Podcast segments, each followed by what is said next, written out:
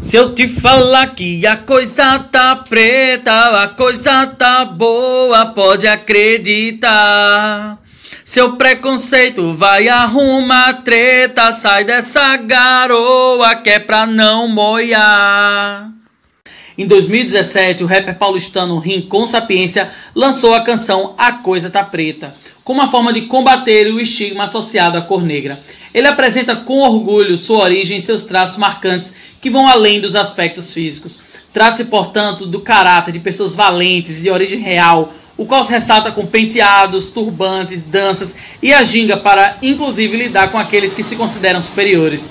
Zumbi e Nzinga são apontados como exemplos de resistência e empoderamento frente a posturas racistas na luta por igualdade de direitos. Sou Felipe, professor de História.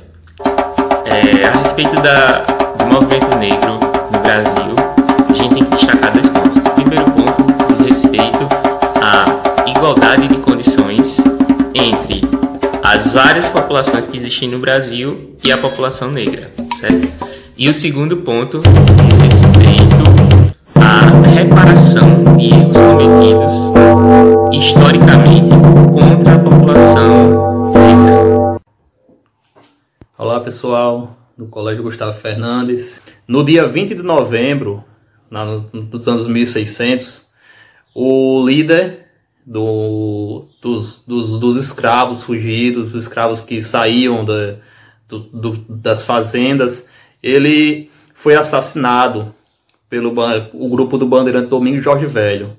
E nesse caso, essa morte, essa data da morte, só foi descoberta a partir dos anos 70, os historiadores descobriram. Até então, o dia 13 de maio é quem era a referência desse da, do movimento negro. Mas do 13 de maio, que é o dia da abolição da escravatura, ela é tida mais ou menos como se fosse uma, uma falsa liberdade. Então, a, o dia de fato que remete à luta dos negros pela, pela igualdade, pela reparação histórica, é o dia 20 de novembro. O dia 20 de novembro, dia da consciência negra, é um dia para se refletir sobre a situação dos negros no Brasil, que passaram aí séculos sem ter direito ao voto, sem ter direito à propriedade, sem ter direito a dinheiro, a salário. Quando foram libertos no ano de 1888, eles ficaram jogados à própria sorte. Então, a partir dessa data, a gente começa a refletir sobre situação social dos negros no Brasil. Se vocês forem fazer uma busca na internet, vocês vão ver que a maioria da população pobre brasileira é negra ainda, isso é reflexo dos anos de escravidão, dos anos de exclusão social.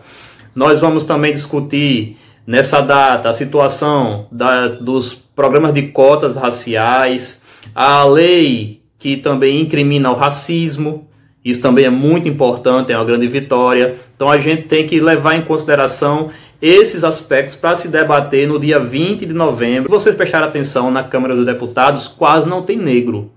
Então a gente está no século 21, 2020. Se vocês olharem, fizeram uma busca, jogar na internet assim, Câmara dos Deputados, Google Imagens, vai ver que lá só tem a maioria branco.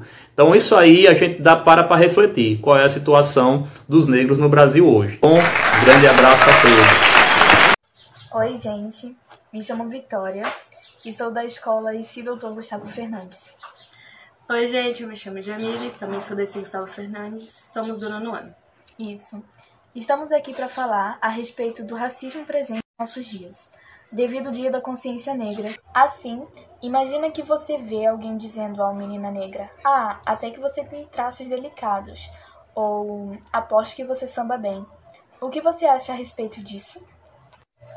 Aparentemente, esses discursos são como um elogio, mas pense na forma como são ditos. O primeiro soa de modo espantoso, como se fosse algo surreal uma pessoa negra ter traços delicados, ao contrário de uma pessoa branca, que seria algo considerado super normal. Já o segundo é o oposto disso, como se todo negro ou negra tivesse que gostar de samba ou saber sambar. Mas pergunte-se, você diria isso se a pessoa fosse branca? Pois é, hoje os negros não são mais escravizados como há séculos atrás, mas isso não os impede de serem vítimas de discursos que estão tão arraigados dentro de nós, como esses. E sim, isso incomoda muitos que ouvem tais coisas, sem contar que afeta o psicológico dessas pessoas. Por isso, é algo que não pode mais ser naturalizado.